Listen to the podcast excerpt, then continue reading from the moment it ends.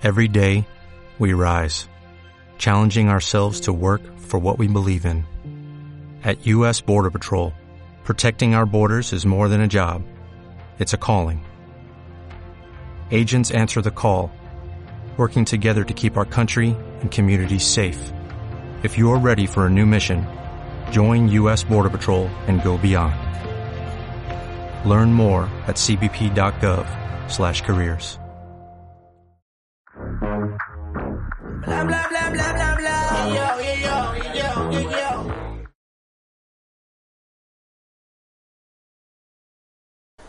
Hola a todos, ¿cómo están? Bienvenidos sean todos al segundo capítulo de Las Dos de Regla. El día de hoy tenemos a un gran invitado especial, una persona que puedo llamar socio comercial de Jaumi y que es un experto en las bienes raíces en Puebla. El día de hoy está con nosotros Juanjo Ruiz Sánchez. Juanjo, muchas gracias por venir. Gracias a por ti. hacernos favor Gracias, de estar aquí.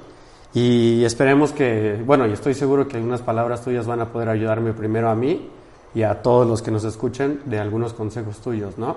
No, pues al contrario, gracias a ustedes. Bueno, para mencionar un poco de Juanjo y que lo conozcan también ustedes y que entiendan por qué pues lo admiramos mucho en Jaumi. Juanjo es socio fundador de HBR, HT Bienes Raíces. HBR es una de las comercializadoras de inmuebles más importantes de Puebla, de las que más se distinguen aquí por su gran servicio al cliente, toda la manera en que comercializan todos los inmuebles aquí en Puebla, pues se distinguen totalmente de la competencia, ¿no? Este, Eso tratamos. Tan solo en 2019 vendieron más de 150 millones de pesos en lotes Sí, en lo- Lomas. Sí, así es. Fueron, fuiste parte de la comercialización de Punta Cascata es, con más de también. 350 millones de pesos en venta. o sea, Correcto. son datos pues que no cualquiera los puede decir. Aparte, hoy en día están comercializando Aras es, del Bosque, fraccionamiento Aras del Bosque, la preventa y venta también de Lomas de Angelópolis, Así es. Nubia. ¿Qué otro desarrollo? O sea, entre muchos otros, ¿no? Pues sí, este, generalmente, eh, bueno, en algunas ocasiones nosotros salimos buscando eh, algunos desarrollos que nos interesan, en otras nos buscan eh, para armar el desarrollo desde el principio. Eh, yo puntualmente no estoy ahí, este, digamos que seríamos socios comerciales también del desarrollo eh, Sadro, que son departamentos de lujo en, eh, aquí muy cerca de, de Lomas, en Periférico. Eh, pero bueno, quien lleva la batuta de eso es eh, socio nuestro, fundador también de Achiti Bien Raíces, que es Jorge Achiti. Ok, ok, Juanjo. Bueno, pues muchas gracias por estar aquí. Este, ¿Te sirvo una? ¿Cómo la tomas? Pues seas viernes, nos las echamos. Yo así, solito. ¿Sí? Ok. Para empezar y ambientar esto bien, ¿no?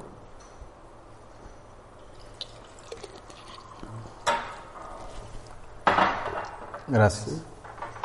Oye, Juanjo, a ver, este, varios amigos y conocidos me comentaron que estarían muy interesados en platicar en el tema de, pues, el ambiente general en las bienes raíces aquí en Puebla, ¿no? Porque, pues, con todos los temas que están pasando del COVID, pues, situaciones políticas, este, pues, cosas que, que de cierta manera influyen, dir- pues, directamente a toda esta industria, me han comentado que cómo vemos el ambiente de las bienes raíces y pues qué mejor que, que- que tú nos puedas comentar eso. Pero ¿cómo ves si, si previo a eso nos platicas un poquito qué estás haciendo tú hoy en día? O sea, ¿qué haces hoy, hoy en día? Un poquito de ti y de ahí le entramos a ese tema. ¿Cómo Perfecto. Eh, bueno, a ver, a grandes rasgos, ya, ya a lo mejor en otra ocasión, próximo capítulo, nos podemos sentar con, con el equipo completo y platicarles cómo, cómo es que empezamos nosotros, este, qué, qué hemos hecho, qué hemos tratado de hacer que no, que no nos ha salido y hemos tratado de corregir.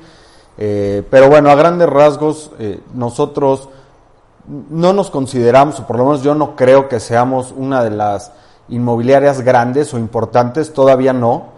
Eh, sí tenemos el claro objetivo de, de hacerlo.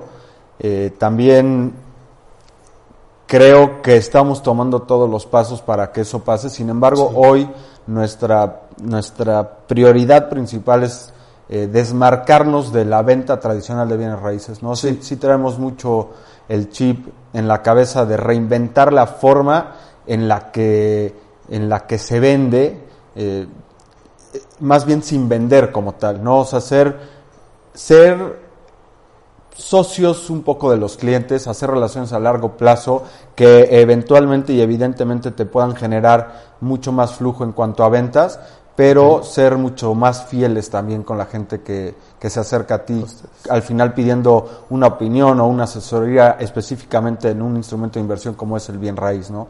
Entonces, hoy lo que hacemos es consolidar mucho el equipo que tenemos. Creo que nosotros, nuestro fuerte es el, el, capital humano. No somos muchos, somos nueve en la empresa, eh, pero sí nos hemos consolidado un poco como una familia en cuanto a la cercanía, la confianza que tenemos y desde luego pues priorizando siempre el profesionalismo. Sí, no, bueno, yo, yo considero que ya se distinguen. O sea, HBR ya se distingue en comparación de, pues un gran porcentaje de las inmobiliarias que hay aquí en Puebla, la verdad, por lo que hemos tenido acercamiento con ustedes, ¿no? Este, oye, Juanjo, y ya diciendo esto, ¿Cómo ves si, nos adentramos un poco más en el tema de, las bienes raíces? Perfecto, pues lo que, lo que se pueda, lo que se pueda. Ve, Puebla estuvo en el top 5 de estados con más inversión en bienes raíces en años anteriores, ¿no? Así es. En 2019 ya no estuvo. Esto según algunos este, artículos de la Moody, Viva Anuncios y bueno, notas así, ¿no? Este, ¿Tú qué opinas? ¿Por qué crees que Puebla ya no está?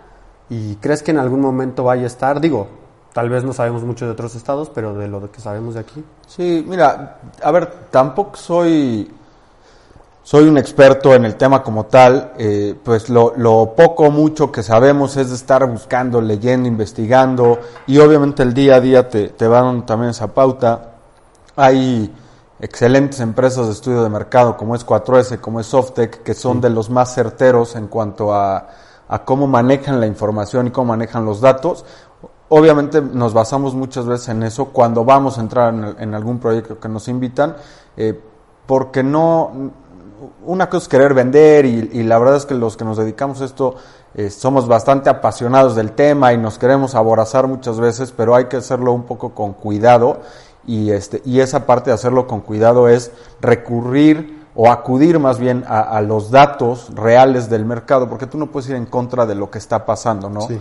Entonces, bueno, basado un poco en eso y en la experiencia que tenemos, eh, me iría un poco más atrás, me iría incluso a 2010 más o menos, cuando, eh, cuando en realidad Puebla como estado y principalmente como ciudad empezó a tener un crecimiento en todos los ámbitos, no nada más en el, bien raíz. Me refiero a infraestructura, eh, turismo, eh, gastronomía, y em, se empezó a, posicionar como uno de los estados eh, focos dentro de la República, esa es mi, mi, percepción, y obviamente el bien raíz es uno de los sectores que más pues, que más lucen cuando las, las ciudades o los estados tienen un crecimiento, ¿no? Este, y efectivamente así pasó. A raíz de 2010 empieza a haber mucho más desarrollo eh, de bien raíz. Eh, principalmente, bueno, Lomas es, un, es el polo sur de la ciudad donde se detonó mucho de, mucho de lo que hoy hay. Este, y ese crecimiento paulatino llevó a que años más o menos 2014, 2000 15 este, se empezara a desarrollar mucho más masivo el tema, ¿no? Principalmente vertical. Puebla probablemente antes de 2014 no había tanto, tanto departamento como tal, eh, debido a que pues todavía la, extensión territorial daba para la vivienda eh, horizontal, casas, y este y no era una tendencia como tal como lo suele ser en ciudades donde no cabe mucho más alrededor y pues tienen que empezar a crecer verticalmente, ¿no? Eh, sí, efectivamente, 2016 para nosotros fue un año excelente.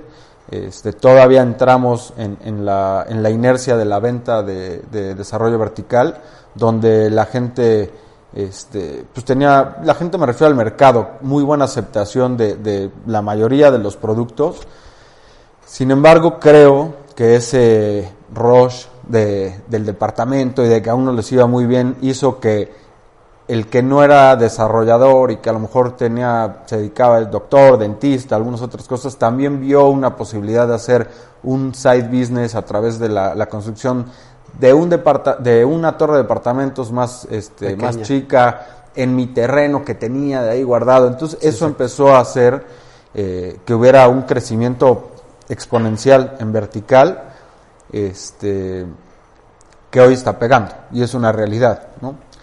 Ahora, me preguntas si va a regresar, bueno, al final todo esto son ciclos, este, cuando la gente dice que ya está sobreofertado, puede, puede tener razón, que es el, caso de Puebla, sin embargo son ciclos, y todos los ciclos, o por lo, por lo menos los ciclos dedicados este, en, eh, a la vivienda, los desarrollos dedicados a la vivienda eh, responden a un ciclo de, de bono demográfico tal cual, ¿no? Entonces, cuando hubo una cierta migración de otros estados, particularmente Guerrero, Morelos, Chiapas, Oaxaca, a Puebla por tema universitario, que somos la segunda matrícula estudiantil del país, eh, pues obviamente se empezó a generar esa demanda por la, por la vivienda y este y se frena como todo porque bueno pues obviamente van llegando cada vez menos y la gente sigue construyendo pues no se no se nivela la oferta con la demanda tal cual no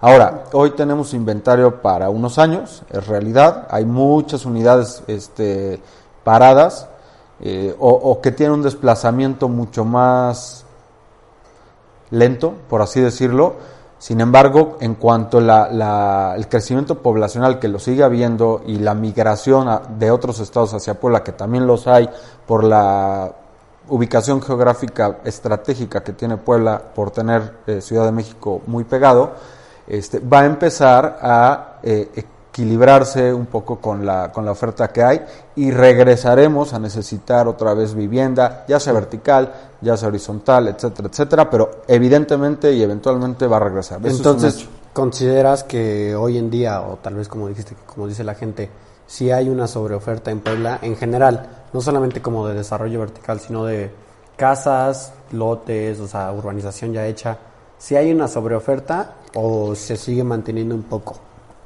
No, ahorita, a ver, 100% eh, seguro, y esto prácticamente todos los, los estudios, dentro del, de los nichos, eh, dentro del vertical, casi todos los nichos están sobreofertados, porque más o menos se van dividiendo de acuerdo al, al, rango promedio de, de, monto, de operación, digamos, ¿no? casi todos están sobreofertados. Sin embargo, hay proyectos que desplazan mucho mejor que otros, y eso se debe a estrategias de comercialización, etcétera, etcétera. ¿no? En, cuanto a, en cuanto a vivienda horizontal, me parece que no. Obviamente se ha cerrado este, la brecha que había entre la, la falta de vivienda y, lo que hay hoy. Este, todavía no. Eh, sin embargo, también creo que muchos desarrollos se han hecho un poco al trancazo. Me refiero a que no estudian. No los han eh, planeado bien. no llevan una planeación. Aquí por ejemplo, en Lomas Angelópolis, que es un caso que conocemos perfectamente porque, bueno, lo dominamos, se vendía todo, prácticamente se vendía todo. Hoy ya no se vende todo, pero no quiere decir que no se venda. La gente, el, mercado cada vez es este, más exigente, cada vez sabe mucho más del tema, mucho más de los productos y escoge mucho mejor también. Sí, buscan características más específicas en cada propiedad, ¿no? Exactamente. Entonces sí te diría, por lo menos en vivienda horizontal, no, pero no todo lo que avienta se vende. Entonces, eso te puede hacer pensar que está sobreofertado. No, porque todos los índices de, de, bono demográfico del INEGI o estudios de mercado particulares te dicen que sigue habiendo una necesidad de vivienda. Lo que pasa es que a lo mejor el pastel se va repartiendo en diferentes este, sectores de la población con diferentes presupuestos, tal cual. Ok. Oye, Juanjo, y ahorita que mencionas los diferentes sectores de, de la ciudad también, tú y tu equipo conocen a la perfección lo que es Lomas de Angelópolis, pero también tienen este, experiencia y conocimiento en otras zonas. A una persona que quiere invertir aquí en Puebla, ya sea que sea de aquí de Puebla o de otro lugar, ¿en qué zona le recomendarías invertir? Que la que sea la que tú creas que tal vez genere más plusvalía o no sé, o sea, que, pueda tener un, un, mayor crecimiento, o sea, que puede ser Lomas, eh, Tlaxcalancingo, Cuautlancingo, Cholula, San Andrés, este, por la Volkswagen también. Sí, sí, o sea, ¿qué zona crees que tú tenga más crecimiento en estos años? Porque Lomas ya la tuvo. Sí. La puede seguir teniendo, ¿no? ¿Cuál crees que sea tú? Mira, a ver, todo depende, o bueno, nosotros siempre tratamos de catalogar esa pregunta que es la más importante para un cliente, O sea, ¿dónde te ayudo a que tu patrimonio se incremente? Este, nosotros tratamos de no englobarla tanto y de dividirla por lo menos en tres subtipos. Si está el inversionista 100%, el que va 100% por hacer este, más grande lo que está invirtiendo, tal cual, pero no tiene un interés de usarlo, de vivirlo ni nada. Está el usuario final, que es el que está buscando eh, su casa, ¿no? Para, pues prácticamente una decisión eh, a corto plazo y está el, el híbrido que nosotros le decimos, o el, el- inter entre los dos, que es el que dice, bueno, tengo un excedente que quiero poner un rato, que funcione como, como una inversión, pero eventualmente ahí me voy a hacer mi casa, o ahí quiero vivir, aunque esos planes no, no se concreten. Partiendo de eso, este, a ver, Lomas es una excelente opción, lo ha sido. Hay gente que ha, que ha, que le ha ido muy bien en Lomas. Obviamente la- el tema de plusvalía se ha hecho más pequeño, este, por, porque por la misma brecha que comentábamos, cada vez menos gente es la que va necesitando vivienda. Este, me parece que, que el, que el norte de la ciudad, que bueno, no sé si es exactamente el norte, porque sería la parte de, de Aras, trae o puede traer un muy buen crecimiento. Eh, le ha faltado un tema de desarrollo, que, que los, los dueños lo, lo reconocen como tal, sin embargo, hoy le están apostando mucho a eso. Y, este, y por la, la oferta que ofrecen, tal cual, puede ser interesante para inversionistas, ¿no?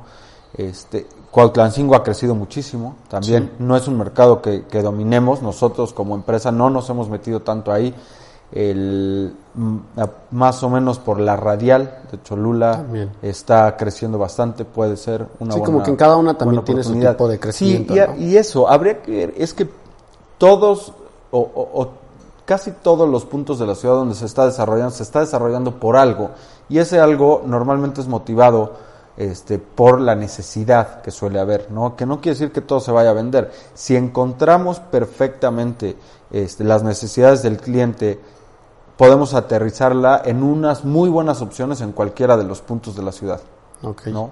Ok. Oye, entonces, diciendo lo- los tipos como de, de target que tienen dentro de sus clientes y así, ¿a quién le recomendarías, sea, qué tipo de persona o qué tipo de cliente le recomendarías invertir en un lote?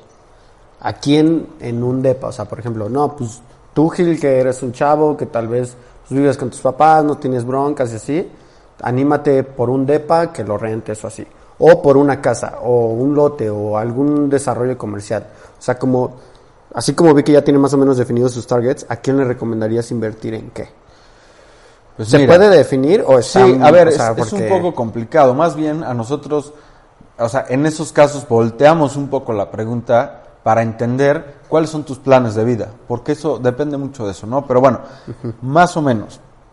Hoy hay, este, hoy creo que en Puebla la mayoría de los desarrollos que se están haciendo, este, de todo tipo, están enfocados a dos, tres tipos de personas, ¿no? A un segmento, y, sí. y- y no, no me refiero ni al, ni al segmento, ni al presupuesto, ni nada. Me refiero a las necesidades como tal, ¿no? Creo que nos falta revolucionar mucho eso y entender que una pareja joven que no quiere tener hijos tiene unas necesidades en particular.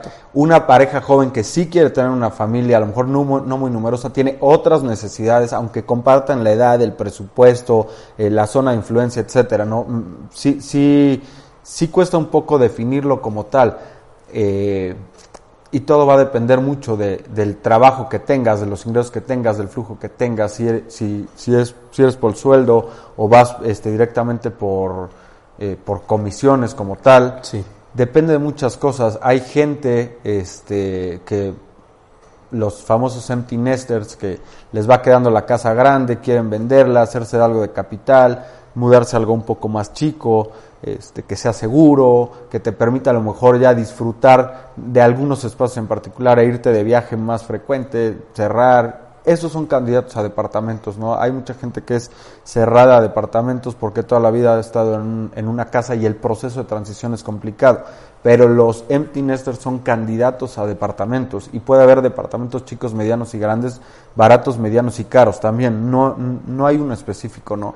Entonces, dentro de las edades creo que se empieza a marcar mucho las necesidades de, de cada persona, cada pareja o cada familia y sobre eso hay que empezar a, a aterrizarlos o ¿Qué tipo de tratar de recomendarles lo que les podría convenir mejor. O sea, ¿dónde quieres envejecer o dónde quieres tener a tu familia? Esas preguntas tan básicas y sensibles te, te, te dan una pauta de... Que también pueden ser complicadas para el cliente, ¿no? Porque, sí, o sea, sí, muchas veces no les no gusta a lo mejor quieren, aventarse vez, o no lo saben, tal cual, sí. Oye, por ejemplo, en, en Lomas, en la época, en el 2019, por ejemplo, y previa a eso que estuvieron también ya dentro de Lomas, en lotes, ¿a, qué- a qué personas se lo vendían más comúnmente? ¿A personas ya grandes, millennials, chavos? O sea, ¿a, a quién era? Mira, ese... ¿O variaba mucho no, así de que No, sí? no, y sí, sí tratamos de medirlo. Probablemente en, en una sesión posterior, Benoit, que es este, el socio de la empresa que, que es un enfermo de la información y los datos, te puede decir exactamente cuál es nuestro perfil demográfico, de qué edad, si es soltero, si es casado, etcétera, etcétera. No lo tengo tan claro, pero sí más o menos entre inversión y usuario final, te diría que es un 50-50, a lo mejor es un 48-52 más o menos. Este, sí predominan los hombres, que son los compradores. No quiere decir muchas veces, eh, a lo mejor la decisión la toma la mujer, la pareja, etcétera, pero el, el- comprador final al el final, sí, el que queda registrado es hombre y por lo tanto nosotros lo tenemos registrado así. Este, me parece que entre 40 y 50 años o 35 y 50 años es nuestro, digamos, nuestro cliente más Más recurrente, ¿no? Y esos serían así a grandes rasgos los datos que, que tenemos, los tengo más o menos frescos por el, el reporte de cierre de año. Este, pero Benoit ahorita que está por presentar el, el, el reporte del primer cuatrimestre nos puede dar así una radiografía exacta de cómo se está comportando, por lo menos para nosotros, ¿no? Sí. Sí, porque pues a cada quien le varía, ¿no? O Sí, sea, sí, sí, de- sí, depende de la zona, de depende de muchas cosas. Oye, entonces, por ejemplo, ahorita que dices, entre 40 y 50 años para este, este, este tipo de, mercado, ¿no? Lotes en Lomas. Ahora, ¿crees que un millennial sea buena época o deba de invertir en alguna propiedad? ¿Por qué te digo esto? Sabemos que los millennials en México, pues ahorita son entre 30 o 40% de la población del país, ¿no? Sí.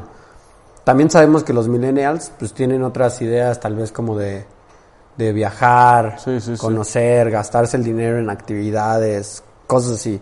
Los empleos les duran de dos a cuatro años, o sea, eh, hablando en general, ¿no? Rasgos sí, sí, generales sí, de la tendencia ¿no? de- sí. Este, ¿tú consideras que un millennial se deba de aventar tal vez a sacar un crédito o a utilizar el dinero que tenía ahorrado o de su herencia o así para una propiedad? Pues mira, esa, yo, yo creo que es... A, a- a lo que tú creas. a Sí, sí, yo, yo Sí, creo sí. que es el, el- como el, el, el duelo este constante del, del millennial hoy. Todos a una cierta edad se tienen que salir de su casa, ¿no? Sean millennials o no sean millennials. ¿Tú cuántos años tienes, Juanjo? Yo 31. No, pues estás bien chavo todavía. Es que el tema mucho O sea. es depende cómo estés parado y en qué situación te encuentres y cuáles son tus planes de vida, igual que en todos, pero de que todos se van a salir de su casa o la mayoría se van a salir de casa de sus papás, se van a salir. Y ahí es la pregunta. ¿Rento o compro?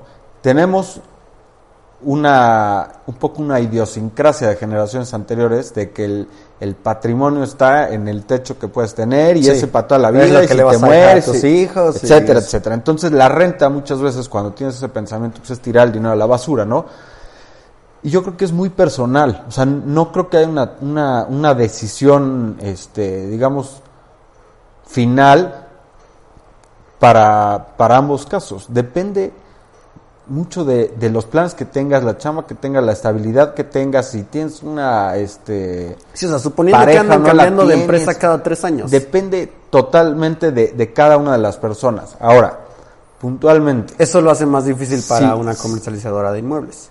Teniendo un cliente como sí, ellos. Sí, pero a la vez es bueno. También el mercado de rentas es grande, no está bien trabajado o bueno, sí, no, no está bien trabajado tal cual. Esa es mi percepción. Este, si tú tienes la oportunidad de ahorrar una parte de tus ingresos y poderlos poner a trabajar en algo que te deje un cierto rendimiento que con el que tú puedas ir incrementando tu patrimonio y eso este te da para digamos, ir separando una parte para futuros planes. Como inversión. y mientras tanto este rentar como tal adelante. Es muy buena la renta. Si tú necesitas hacerte de un capital para poder invertir en otra cosa como un enganche y no lo tienes y estás ahorrando nada más para el enganche probablemente no tengas ese recurso para moverlo en otro lado entonces muchas veces la pregunta es ¿qué prefieres? ¿A- ¿atorarte en un bien inmueble o poner a trabajar ese enganche en otro lado y paralelo a eso rentar. Pero eso depende mucho de, De cada persona. la condición en el momento de cada persona. Porque si tú tienes la oportunidad de hacerte de un inmueble y pagarlo a lo mejor con un crédito hipotecario, con un sistema de pagos en una preventa y aparte tener un negocio propio o un- una alternativa de inversión donde tu dinero esté dando la vuelta, pues tienes el mejor de los dos mundos. Sí. Pero cuando no es el caso, pues tienes Y que no es empezar tan a escoger. común, ¿no? no es tan común a esta edad, pues tampoco, o sea, son pocos los que han emprendido, solos, mucha gente ha tenido a lo mejor la, la fortuna de, de heredar alguna empresa bastante bien armada y le está dando crecimiento a la misma. Pero bueno, cuando no es el caso tienes que escoger, ¿no? Y muchas veces, o casi seguro, no te va a dar la posibilidad de hacerte, eh, me refiero a comprar una propiedad donde te gustaría vivir, pero sí te alcanza para vivir en la misma pagando una renta. ¿Por Sí. qué? Porque el enganche es lo que probablemente no tengas. Pero entonces, generalmente crees que si un millennial de invierte, debería de invertir ya en una vivienda o en algún lugar comercial ya hecho. O sea, para de ahí tal vez sacar renta, este, y, y como tú dices, ir generando flujo de diferentes maneras. Sí, No tanto en un lote. El lote es bueno, pero no es inmediato. El lote es bueno, para mí la tierra es el, el bien raíz más noble de todos y lo vivimos de cerca en una ciudad este, donde hay terremotos, digo no frecuente, pero sí sabemos y dominamos que hay y puede haberlos a cada rato. Sí. Este, los departamentos pues nos cuesta un poco entender esa parte, ¿no? Y cuando tienes todavía algo de extensión de tierra para poder, este, para poder invertir, pues se vuelve un- una alternativa viable, ¿no? Al terreno no le tiembla, al terreno no le, no, no lleva un mantenimiento o no tiene un desgaste como tal. Constante, pues. Sin embargo, no, no te va a dar liquidez inmediata, porque para generar una buena plusvalía, una plusvalía relativamente interesante en un terreno, sí necesitas pasar, que pase uno- un par de años, tres años, cuatro, mediano cinco o años. largo plazo, Sí. inversión de... Sin embargo, también te da la oportunidad, y eso es lo mejor que tiene la tierra, de hacer, hacerte líquido casi inmediato. ¿Por qué? Porque el terreno o es de oportunidad o no es de oportunidad. Para que sea de oportunidad tiene que estar bien ubicado, en un buen desarrollo, etcétera, etcétera, etcétera. No, también tendrías que buscar qué tipo de proyecto se puede adaptar, ¿no? Sí, totalmente, totalmente. Pero es más fácil vender un terreno si es una buena oportunidad que vender un departamento si no le gusta al cliente. Sí. No, te tendrías que adaptar a sus gustos, entonces cuesta un poquito más, Eso sí. ¿no? Oye, Juanjo, y este, adentrándonos un poco en el tema también de, actual, del COVID. De acuerdo al COVID, ¿tú, tú qué crees que, que vaya a pasar en las bienes raíces, por lo menos en Puebla, en este año? O sea, porque pues es muy general todo lo que se sabe, este, pues muchas especulaciones de mucha gente y genera mucha incertidumbre. Claro. ¿Eso es malo para la, la demanda que hay en Puebla? Pues mira, a ver, de, en principio sí. Ahorita la poca claridad que tenemos de todo, de toda la situación general en México, pues genera incertidumbre y un poco de nerviosismo. Ahora, honestamente, el que se dedique a, a bien raíz ahorita y que diga que le está yendo excelente, yo creo que no No, es pues. verdad, así de, de- de primeras. Sin embargo, y también es este a lo mejor algo trillado también para pues para quienes están siguiendo redes sociales y todo el tiempo están viendo anuncios de que es la mejor época para invertir, es verdad. Eso es una realidad.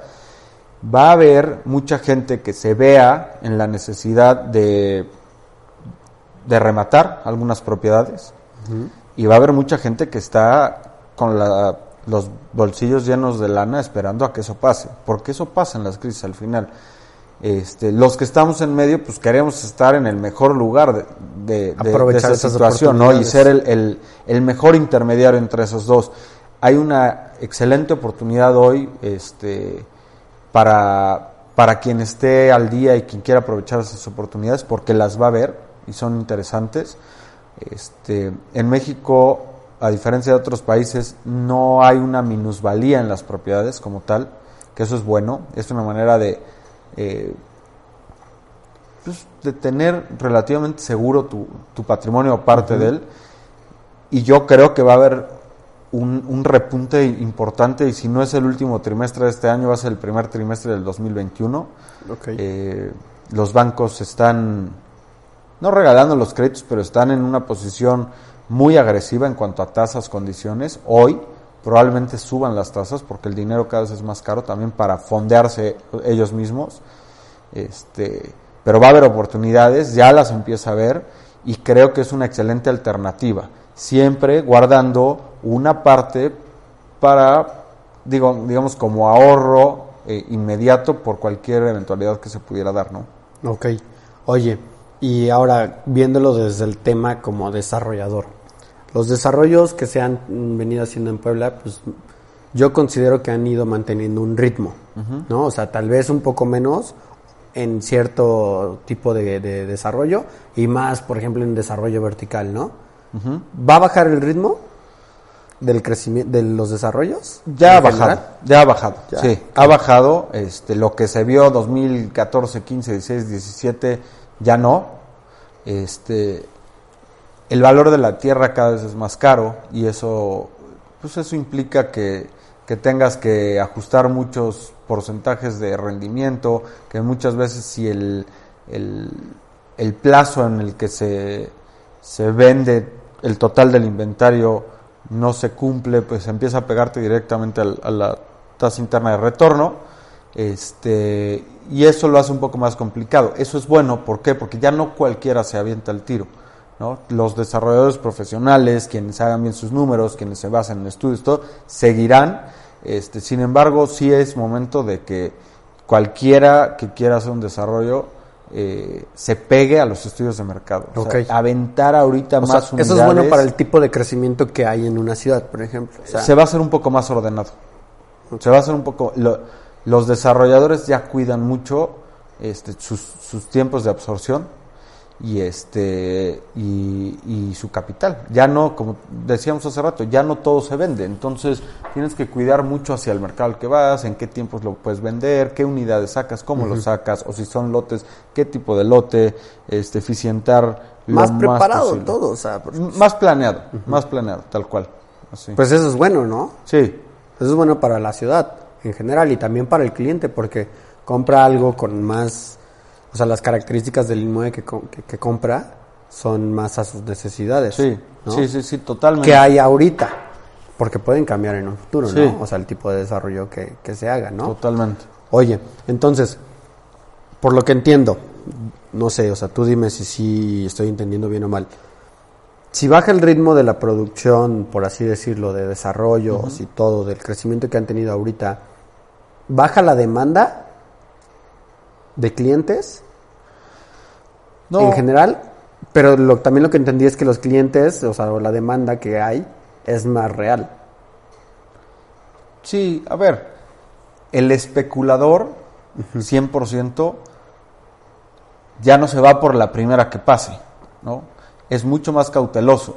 Eso probablemente implique que la demanda baje o parezca que baje. Sin embargo, a lo mejor no es que, no es que se disminuya, sino es que ya hay más opciones por donde escoger, ¿no?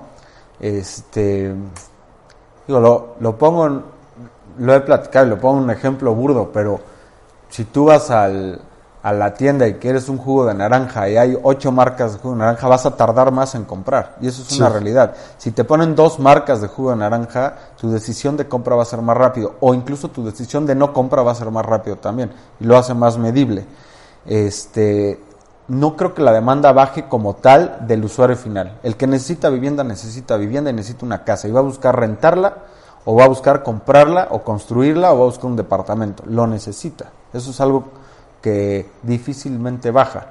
este, salvo que los precios fueran realmente inalcanzables, ¿no? Que es lo que pasa en otros países y deciden quedarse más tiempo en casa de sus papás o alguna alternativa, o este, tener roomies, que, hoy es mucho más frecuente, pero el especulador es el que va a seguir queriendo invertir en bien raíz porque sabe que es una posibilidad real de incrementar el patrimonio, pero conoce más, escoge mejor y piensa mucho más las opciones que tiene.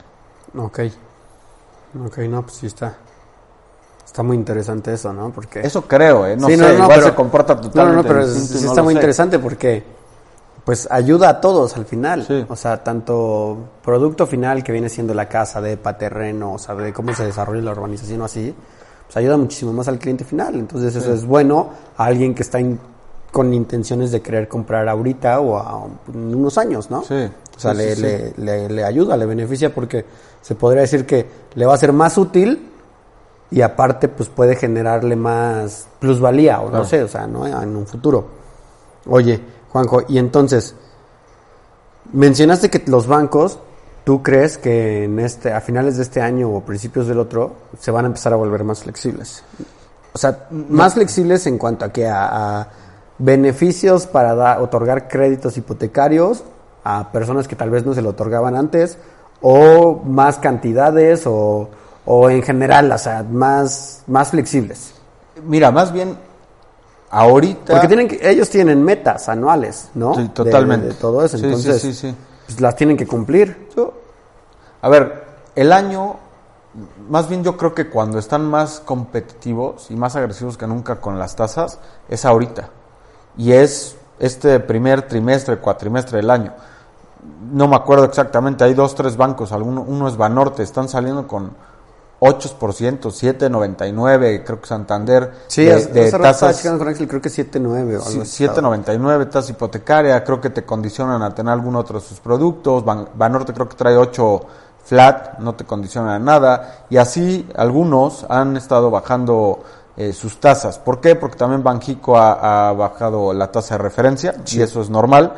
Este, y hoy es un excelente momento de amarrar una tasa, a diferencia de lo que era hace veintitantos años, que digo, no, no nos tocó, pero bueno, de leer un poco, donde las tasas eran variables y tú comprabas una casa no sabías en qué iba a acabar, hoy tener una tasa fija, este, una tasa bastante competitiva para lo que es el país, de un 8%, es una excelente oportunidad de hacerte de, de una propiedad. Sin embargo, también por la situación, si se alarga un poco más este tema, si las empresas este, se ven muy afectadas en cuanto a sus, sus ventas y por lo tanto sus flujos, este, y toda la gente que quiera adquirir un crédito, para los bancos el riesgo de impago es mucho más alto. Y el riesgo pues implica que haya una subida de precio o, o una subida de tasa natural. Entonces lo que yo creo es que a finales de año o, por- o al principio del siguiente, eh, si la tendencia sigue como está ahorita, eh, las tasas van a ser más caras. O sea, los bancos van a ser menos flexibles por el riesgo que pueden correr de que alguien se quede sin chamba y no les pague. Entonces, tal cual, y de quedarse con Es momento, si pensabas este Sí. año sacar tu crédito, Sí, tú consideras sí. que es momento ahorita. 100%. Y no es, no es choro de, de ventas ni nada. O sea, eso es, es información eh, pública que se lo pueden preguntar a cualquier banco, obviamente cualquier broker hipotecario, cualquier este director hipotecario de cualquier banco les dirá que sí, que ese es el momento por y, y no es por vender. Sí, porque después es va a porque ser es más riesgoso para el banco. Nosotros dices. el año pasado estábamos al 10, 11, 12% las tasas. Hoy hay bancos que, que traen el 8. Fija. Entonces, de cada millón que inviertes, cuando te costaba 10, 11, 12 mil pesos al mes, hoy a lo mejor te cuesta 8 mil pesos al mes. Entonces, si te haces de un departamento de, de 3 millones, pues 8 por 3, 24 mil pesos pagarías mensuales. Son tasas aproximadas, o sea, son montos aproximados. Pero de otra manera a lo mejor serían 30, 32, 36 mil pesos. O sea, si hay un porcentaje del 30, 35% importante en la reducción de, la, de las tasas. ¿no? Ok, entonces- sí es momento, 100%. A- al final del año tal vez sigan otorgando los créditos, pero con tasas más altas. Sí. Ok. Y, pues y no a cualquiera. Y no es que se lo den hoy a cualquiera, porque lo poco que entiendo de- del, del mercado hipotecario es que México tiene bastantes candados este, para no caer un poco en lo que pasó en 2008 en, en Estados, Estados Unidos, o en España, por ejemplo, de dobles, triples este, créditos para viviendas de fin de semana, de todo un poco. México, a, a raíz de eso y un poco aprendiendo de eso, tiene políticas mucho más cerradas. Eh, Sí, porque- pero también se van a sea, poner todavía más exigentes. Yo ahora sí que viéndolo como a, a mi, a mi edad, ¿no? O sea, yo tengo 24 y tengo muchos amigos o amigos de mis hermanos y así, que estamos más o menos en la edad, pero hay muchos que tal vez no tienen historial o no tienen ingresos continuos en sus cuentas y así, pues desde ahí se los niegan los bancos, o sea, Sí. desde ahí no eres candidato a un crédito hipotecario, ¿no? Claro. Entonces, lo que yo pensaba es que, pues si tal vez están bajando las tasas, pues tal vez también sean un poco más flexibles en cuanto al, al perfil ¿no? de- del otorgamiento. Eso no lo sé. Eso no lo sé, ¿no? Y pues, por lo que vemos, o sea, lo que, lo que va a pasar es que ahorita es momento de aprovechar la tasa, pero en un futuro va a estar más cara. Pero en cuanto al perfil, eso no eso va a seguir Sí. manteniéndose o crees que también Yo creo que van a ser más exigentes en cuanto en cuanto al otorgamiento de créditos. O sea, van a, a revisar mucho más este el comportamiento que tengas en, en- en tu- tus cuentas, en en tu tus historial. cuentas, en tu historial. Este, incluso probablemente las tasas las puedan contener a los precios que están para poder este captar más dinero. No soy especialista en bancos y probablemente un Sí. banquero que me escuche No, no, no, me, sí, me sí, lo estaría mentando. Es un poco de, igual, de sea, lo que escuchamos del- de este, lo que clientes creemos que tenemos pueda banqueros. pasar.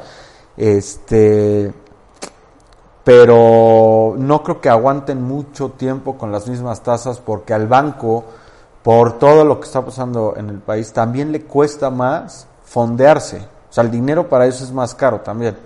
Entonces, pues ellos no pueden fondearse más caro y estar dando barato, ¿no? Porque Sí. no, no, no les funciona como negocio. Oye, y hablando ya de, de nuestra opinión un poco en cuanto a créditos, tipos de, de- de vivienda, ¿qué opinas de, de la situación de las preventas en Puebla? A ver, o sea, tú y tu equipo ya estuvieron en una muy En buena, varias, sí. están dentro de otras ahorita.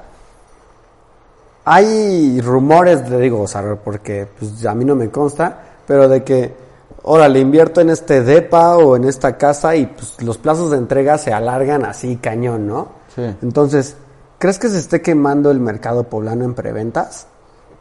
Sí, sí, sí, sí. La, a ver, funcionó muy bien quien empezó.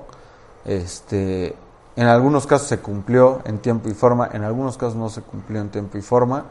Este, la realidad es que la mayoría de los desarrollos que hoy están atorados es por creer que iban a desplazar un cierto número de unidades mensuales y En se preventa. re- en preventa para fondearse, para terminar la obra o, o- o para fondear una parte de lo que les faltaba y a lo mejor ese, ese desplazamiento de unidades se redujo al, o sea, la mitad o, o incluso más, ¿no? Sí. O a cero muchos, en muchos casos. Este, las preventas son buenas, son muy buenas, porque te dan la oportunidad de, de tener el mejor precio y la mejor ubicación, ¿no? ya sea terreno, ya sea Sí, generas más plusvalía a largo plazo, ¿no? De lo que Vas a tener una ganancia más segura, es un hecho, y obviamente, pues como todo, ¿no? A mayor, este... Yo me voy a servir otra vez. No, dale, dale. Estás- A mayor rendimiento, pues mayor riesgo y este y eso implica. Ahora, las preventas sí nosotros que estamos muy metidos en ella, Sí. este sí sí hay que con pincitas, porque todo está quien, es, quien esté atrás, de esté, y la calidad de persona o personas o empresa que esté atrás de un proyecto, este, la estructura financiera que tengan, el plan o proyección de, de ventas que tengan es importante y sobre eso tomar una decisión extremadamente consciente de lo que hace. ¿Por qué? Porque en el peor de los escenarios, si el proyecto se llegara a atorar por alguna razón, este, hay quienes dan la cara, que eso es fundamental, y no pasa nada, es un negocio y hay que entenderlo como tal y hay un riesgo, pero hay quienes no dan la cara, que eso sí es lo preocupante, ¿no? Cuando pues, ya no sabes si ya no existe ni tu departamento, ni tu dinero, ni nada, entonces ahí es donde se corre un poco la voz de que las preventas son un fraude y no, tampoco son un fraude las preventas, ¿no? Algunas sí, algunas no. Es que eso sí está, sí está complicado, ¿no? Porque uno, tal vez como cliente final, confía totalmente en ese proyecto, ¿no? Se lo venden increíble. Claro. Y tú haces tus números, ¿no? O sea, y, y a la mera hora no te lo entregan en el tiempo que tú pensabas o tal vez pusiste un plazo más, pues te vas quedando, o sea, vas poniendo ya de tu lana tal vez, porque si lo querías para rentarlo, inversión, Claro. o sea, ahí es el problema, ¿no? Sí, sí, sí. Yo ahí digo, pues, no hay una fórmula como tal. Al final hay gente que es este pues, que le gusta más el riesgo que a otra, pero sí una de las características o las preguntas claves que yo haría sería ¿qué historial tienes como desarrollador? O sea, ¿cuántos desarrollos has hecho? ¿Cómo te ha ido? ¿Cuántos vendido? Etcétera, etcétera. ¿Por qué? Porque la probabilidad de que un desarrollador con experiencia y que se dedica a eso 100% se, se quiera ver afectado en su imagen es mucho menor al que ayer dijo, pues, tengo una lana y voy a hacer un edificio y ahí como salga, ¿no? A él no le importa tanto porque a lo mejor tiene otro negocio o incluso ni va a vivir cerca, O sea, ni le interesa es el mercado, marca. ni nada. Exactamente. Y otro es su marca. O sea, al final es una empresa que llevas construyendo durante muchos años y no estás dispuesto a arriesgar todo ese esfuerzo, el tiempo, lana, etcétera, por un producto fallido. Porque puede fallar, pero una cosa es dar la cara y otra es no darla, ¿no? Ok. Oye, Juanjo, y por ejemplo, nosotros en Jaumi hemos tenido acercamientos con desarrolladores o inversionistas de otros estados que han volteado a ver Puebla. ¿Tú qué les recomendarías a un desarrollador que, pues no sé, o sea, porque tal vez pu- pudo haber hecho algún desarrollo vertical o urbanizar o viviendas o comercial? A un desarrollador nuevo, inversionista que quiera construir en Puebla, así principalmente, ¿hacia qué lo enfocarías? Vertical, mixto, urbanizar, este, viviendas, ¿qué así? O sea, tal vez. Mira, Es muy general, Sí, pero puede no, no, también, o sea, Es que- responderse, o sea. por ejemplo, eh, hacer fraccionamientos tampoco, o sea, ya tampoco hay tanta tierra para, para urbanizar, ¿no? Entonces tienes que ser muy puntual con, con lo que escojas, que, que, pues, que los números te cuadren tal cual y que puedas sacar un producto atractivo para la venta. Este, departamentos sí, sí es viable porque sí hay una tendencia clara a crecer verticalmente, pero bueno, si viniera alguien de otro estado a construir el mismo departamento que ya existe, pues tampoco tiene sentido. Ahora, creo que en Puebla hay una oportunidad enorme de empezar a romper un poco eh, tendencias o paradigmas en cuanto al desarrollo, porque hay muchos sectores de la población que están totalmente desatendidos. O sea, hay mucha gente que está buscando un, un lugar donde vivir y no da con lo que quiere. Y no es, no es uno que sea un, un caprichoso, son varios los que no encuentran. Y eso quiere decir que no hay oferta inmobiliaria interesante para esa gente, tal cual. Sí, que no se ha investigado bien ese tipo de mercado. Exactamente. Y entonces el que llega a desarrollo y hace lo mismo, pues porque el de junto vendió bien y pues yo también espero que me vaya bien, ¿no? Entonces, creo que repetir o copiar la fórmula del de junto le funcionó a algunos, pero hoy ya no funciona. Y el que innove este, y el que tenga la iniciativa de, de romper con eso y hacer cosas diferentes le va a pegar sí o sí, porque hay mercado sí o sí. Ok, o sea, entonces tú ahorita, Juanjo, junto con HBR, si iniciaran algún desarrollo únicamente ustedes, antes de definirte si es de pa casa o así, ¿intentarías encontrar ese mercado? ¿O desarrollarías algún tipo de departamento o casas o una plaza comercial?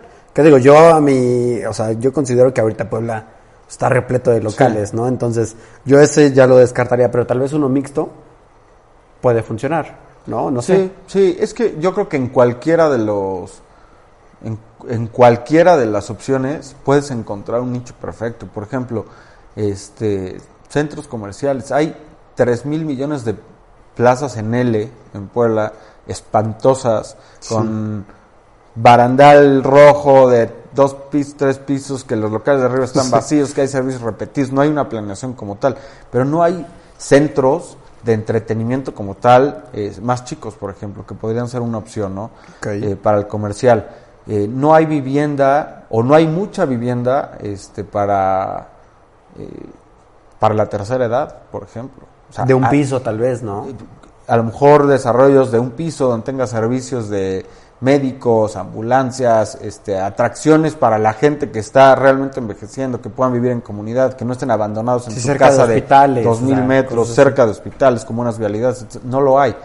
No sé, probablemente ni siquiera sea una opción este atractiva para un desarrollador, ¿no? Por los números, no lo sé, pero no lo hay.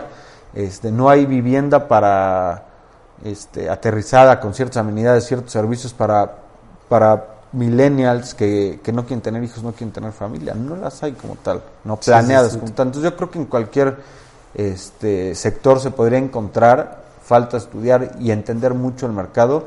A nosotros lo que nos gusta es estar cerca del mercado para entender qué quieren y sobre eso planear qué les podría gustar, ¿no? No aventar un desarrollo para ver si les gusta o no les Sí, gusta. no es decir como dijiste en un inicio, ¿no? De que, ay, tengo un terreno en la nueva real, pues voy a hacer unos depitas de no sé qué, así nada más a la dice, bueno, o sea, pues eso, o sea, Eso ya no se vende tan fácil. La gente es un, un poco... Somos más y qué bueno. inteligentes a la hora de escoger y somos más este exquisitos con, con lo que necesitamos. Ya no nos vamos por la primera. Y eso es bueno porque exige también que se hagan cosas mejores. Ok. Oye, Juanjo, y para finalizar, ¿qué consejo o qué, no sé, este, qué, palabras le dirías a los que nos están escuchando? A mí, que pues de cierta manera vamos empezando también en esto con mis hermanos, pues, tenemos menos tiempo que tú. ¿Qué, qué, qué le dirías a la gente que está empezando en esta industria? Tanto a construir, este, comercializar, no sé, o sea, cualquier cosa, o que quiere entrar a esta industria. Pues mira, a ver, primero es una mega chamba. La, la gente que, que crea que, que por estar ahí, dedicarle un ratito y, y eso va a generar este un buen historial, porque algunas comisiones se, se generan, pero un buen historial y eso este no es verdad. Aquí, como en todo, entre más le dediques, más este, más creces o más rápido creces, eh, rompiendo un poco con esa idea de que, ah, bueno, pues me dedico a esto, pero pues voy a ver si vendo alguna casa, ¿no? Que aparte en Puebla es lo más común. Eh, sí hay. Eh, ayer justamente en un, eh, tuvimos ahí un seminario de, del ITAM que decía una frase que el mercado inmobiliario es gigante, es, es como un pastel y es tan grande que si tratas de comértelo todo te vas a atragantar. Entonces hay para todos este, pero hay que pensar muy, muy bien dónde le entras. Este, como desarrollo, la verdad, pues digo, nosotros no, no somos desarrolladores como tal, desde luego. Hemos tratado de migrar a hacer algunas casas para vender, a, mo- a- a hacer cosas a la medida, a cumplir caprichos de los clientes, Sí. a hacer experiencias mucho más atractivas, procesos más amigables, este, y nos ha funcionado. Entonces, creo que la tendencia es personalizar muchísimo tanto la venta como la experiencia de compra, ¿no? O sea, ya hacer como para ver qué cliente lo agarra y eso me parece muy poco personal. Y hoy, a pesar de que estamos muy cerca de redes sociales y todo, y parece que nos hemos distanciado este, en cuanto al, contacto humano, este, creo que la las experiencias son lo que determinan este, una venta una compra-venta exitosa, ¿no? Tal cual. Ok. Bueno, pues Juanjo, te agradezco mucho por, por estar aquí, por darnos estas palabras. No, pues. Espero que, que puedas ayudar a muchos, porque pues por lo menos yo creo que a mí ya, ya me, me ayudaste. Entonces, pues espero que les haya gustado este segundo podcast de Las Dos de Regla. Vamos a seguir subiendo un capítulo cada lunes, con un invitado especial cada, cada capítulo y espero que les siga gustando. Juanjo, vamos a estar aquí viéndonos nuevamente Seguro. con todo tu equipo. Entonces, nuevamente te agradezco por No, estar aquí. Gracias a ustedes, Gili. Pues gracias a los que lo escuchen y pues todos los comentarios, críticas constructivas y des- destructivas Claro. son bienvenidas. todo sirve, todo ayuda y pues gracias. Hasta luego.